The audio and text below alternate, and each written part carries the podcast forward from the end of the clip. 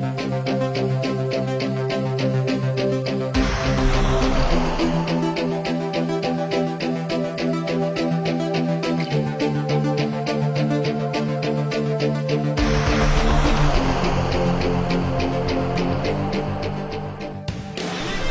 家好，二零一九年，罗宾大叔做了一个小小的决定，将《闲侃日本》专辑做一个精华重制版，提升往期节目的音频质量，并添加了罗宾大叔原声献唱的配乐。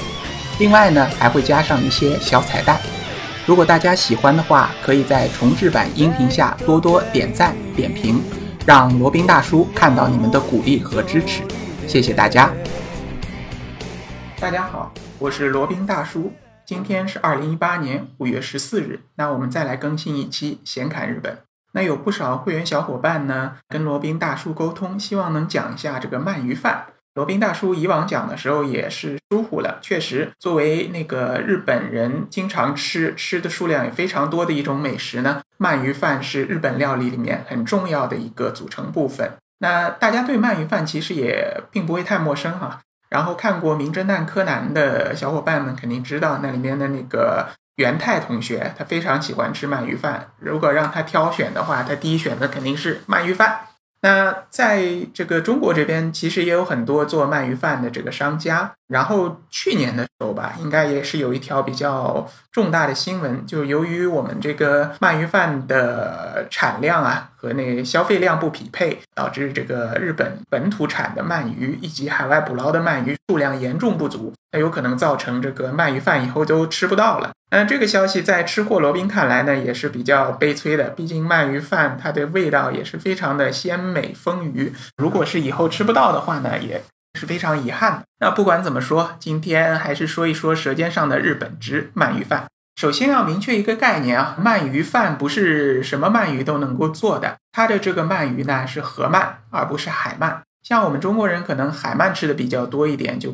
说像那个宁波、潮州、那个温州那边吃的海边的那种那种海鳗，有的是把它腌起来，有的是直接蒸制的吃。这种海鳗呢是不能用在日本的鳗鱼饭里的。日本用的鳗鱼饭是河河鳗，它是在海里面出生，然后长大一点呢就游到日本的河里面生长，然后等到快要死的时候呢再游回海里去产卵，形成这么一个循环。这种鳗鱼一般叫日本鳗啊，它的味道呢是比海鳗更加的好，然后价格也贵很多很多。所以说，如果要吃鳗鱼饭的话，一定要吃用河鳗做的。当然，如果在日本吃的话，基本不会有这样的烦恼，它都会写清楚啊。河鳗它的日文叫 unagi，然后海鳗的话和它是完全不一样的一个一个名字叫 anago。所以说，如果写着 unagi don，unagi don 就是鳗鱼饭的意思。如果写成汉字的话，就是鳗鱼的鳗加上一个井水的井，当中加一点，就是鳗鱼饭的意思。如果看到这个牌子的话，那肯定是河鳗，不会在日本不会有这种这个假货的这种东西出现的啊，一般都是真的。那用河鳗做的这个鳗鱼饭呢，它以前呢都是在日本本土的河流里捕捞的，后来因为这个呃用量实在太大，后来没办法，只能这个从海外去进口。一般最大的产地呢是中国和台湾，也有这个在海外捕捞这些鳗鱼苗，然后在日本的本土进行育成，就是所谓的人工鳗鱼。那野生鳗鱼呢？理论上来说，要比人工鳗鱼口味不知道，价格肯定贵一点。所以，如果是有提供野生河鳗的鳗鱼饭的饭店的话呢，罗宾建议大家一定要去尝一尝。好，那说完了这个原料的问题，那再来说一说这个鳗鱼盖饭和鳗鱼盒饭它有什么区别啊？鳗鱼盖饭呢，就是一个圆的碗，然后下面铺上米饭，上面铺上鳗鱼。那鳗鱼盒饭呢，就是用那种木质的漆器做的这个食盒，然后把米饭和鳗鱼盖上去。所以它们本质的区别呢，无非就是装的这个食盒，它的所用的这个食盒的不同。大家知道啊，日本 Japan 这个单词，它的有另一个的意思就是漆器。所以在日本呢，漆器的使用的范围是十分广的。那如果是同等条件下呢，吃鳗鱼盒饭会比鳗鱼盖饭显得更加高档一点。当然，价格也会更高一些了。那有的小伙伴可能会问啊，我吃这个鳗鱼盒饭，它上面还会写着什么松竹梅、麻子、塔给、乌梅，这个有什么区别啊？这个区别呢，其实也没什么大区别，无非就是它里面的这个数量就是鳗鱼的数量、鳗鱼的大小它的区别而已。所以说，你如果就最直观的方式，你就看价格，价格贵的那一定是量多的质量。说到这个选择鳗鱼饭的店，可能大家有的还会想去选这种什么百年老店啊，这个 Yelp 啊，或者说那个日本的点评上面选择分数最高的。罗宾觉得大可不必，你只要看一下哪家的这个排队的人比较多，或者说哪家的价格比较贵。那进去选就肯定没错的。记得上次去那北海道旅行，在一家很高档的商场里面，那家应该是名字有点忘了。商场很高档，然后在它的顶楼呢有一家鳗鱼饭店，然后价格也是颇为不菲啊，应该一个鳗鱼盒饭折合两百人民币左右吧。当时也是抱着尝鲜的一个心态进去的，进去一尝呢，果然这个味道非常的不一般。所以说，你如果是打不定主意要选哪一家的话呢，就看哪一家价格比较贵就可以了。那鳗鱼饭的那烧法，我们一般是叫做烤鳗鱼。烤鳗鱼在日文里面的汉字写法叫蒲烧，叫 kabayaki。然后不单单是烤啊，它的做的方式呢是有很多讲究的。就以东京为例了。烧鳗鱼呢，它是先用火烤，烤的等它的鱼肉表面收紧以后呢，再放入蒸笼蒸，蒸完以后呢，再刷上这个酱汁，在炭火上再烤。这样的话呢，既保证了它的口感这个外焦里嫩，然后它的酱汁呢也会更加的入味。对罗宾本人来说，还是比较喜欢东京的这种做法的。然后还有这个九州的做法，还有那个关西的做法，它都各有不同。好，鳗鱼饭那它做起来你怎么能看出它到底是好还是不好呢？那鳗鱼饭它首先要看它的卖相啊，第一它表面要干，第二呢它烧出来啊要亮，看上去亮堂堂的，甚至有那种反光的那种感觉，它这种就是好的鳗鱼饭。还有就是酱汁不能刷的太多，如果酱汁刷太多，那说明它这个鳗鱼的食材本身可能不是太新鲜，或者是可能是那种老的鳗鱼放了一段时间了。所以说好的鳗鱼饭呢。它的酱汁不会刷的太浓厚，然后表面呢是干干的、亮亮的哦。还有一种啊，就是说在我们平常看到那种黑红色的，就像红烧肉那种颜色的鳗鱼饭以外呢，还有一种叫白烧鳗鱼，这种也是可能吃的人比较少的。它就是为了凸显它食材的这个新鲜以及本味，它就不刷制它这个酱汁，就是白烧。那这种白烧的方式呢，对于鳗鱼本身食材的新鲜度和本身的这个食材的素质的要求就非常高了。如果是供应这样白烧鳗鱼饭的商家呢，那说明他对的食材非常的有自信。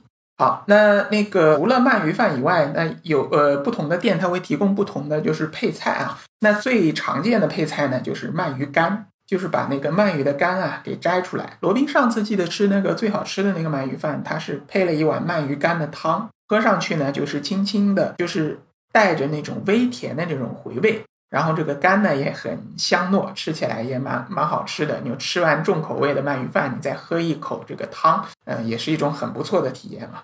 那有的还会把这个鳗鱼干摘出来以后呢，烤烤着给你吃。然后还有的呢，会这个把这个鳗鱼干煮着给你吃，甚至还有的呢，会把这个拆出来的鳗鱼骨啊炸一下给你吃，非常适合下酒。你这个点一份日本清酒，然后吃吃这个鳗鱼骨，喝喝酒，也是非常非常不错的一种。那至于说到日本哪些鳗鱼饭它是最最好吃的呢？这个就是各花入各眼了啊，就是不同的地方它有不同的这个选择。那前面罗宾也讲过，第一，你可以从价格上来选择；那第二呢，可以看一下这个日本的这个点评网，它叫 Tabelog，Tabelog，然后英文是叫 T A。E L O G Tabelog，你可以去搜一下。它如果等星级比较高的话，那如果超过三个星，那基本上是没有这个味道就会非常好了。因为日本人打分也都是比较谨慎、比较小气的啊。如果打到三星以上呢，说明这家店确实就在各方面，无论是味道、服务、环境来说，这个首屈一指，或者说是非常这个非常好的。好，那说到这里，是不是听众朋友们都想迫不及待的前往跟？你所在城市吃一碗正宗的鳗鱼饭了呢？那罗宾说了一会儿，确实也感到肚子有点饿了。那话不多说，那就去点一碗正宗的好吃的，特别适合在冬天尝试的鳗鱼饭了。好，那今天的节目呢就差不多了。好了，那今天的节目呢就先到这里，我们下期再聊。接下来呢是罗宾大叔的广告时间。罗宾大叔可以为大家提供如下的收费服务，包括日本自由行的咨询服务。日本深度游的私人定制服务，以及日本经营管理移民的咨询服务，还包括日本购房移民的咨询服务。另外呢，还有另外一个领域啊，罗宾大叔还可以提供如下的服务，包括赴美生子、赴加生子的咨询服务。赴美生子、城市签的代办服务，以及美国、加拿大十年旅游签证的代办服务。除此以外呢，还有三个国家的移民代理服务，罗宾大叔也可以提供，包括南太平洋小国瓦努阿图共和国的投资移民项目，可以投资移民拿绿卡，或者直接投资移民拿护照。另外呢，还有一个欧盟国家希腊二十五万欧元的购房拿绿卡的项目，这个项目呢也叫黄金签证项目。还包括另外一个欧盟国家塞浦路斯的三十万欧元购房拿绿卡的项目。以上所有的服务呢，和罗宾大叔的独家特别干货，都可以在罗宾大叔的个人官网三 w 点罗宾大叔的全拼点 com 上可以看到。您也可以加罗宾大叔的个人微信八二七四七九七零八二七四七九七零，向罗宾大叔本尊咨询相关的服务内容。添加时请注明从哪里获知罗宾大叔的微信号以及咨询的内容，谢谢大家。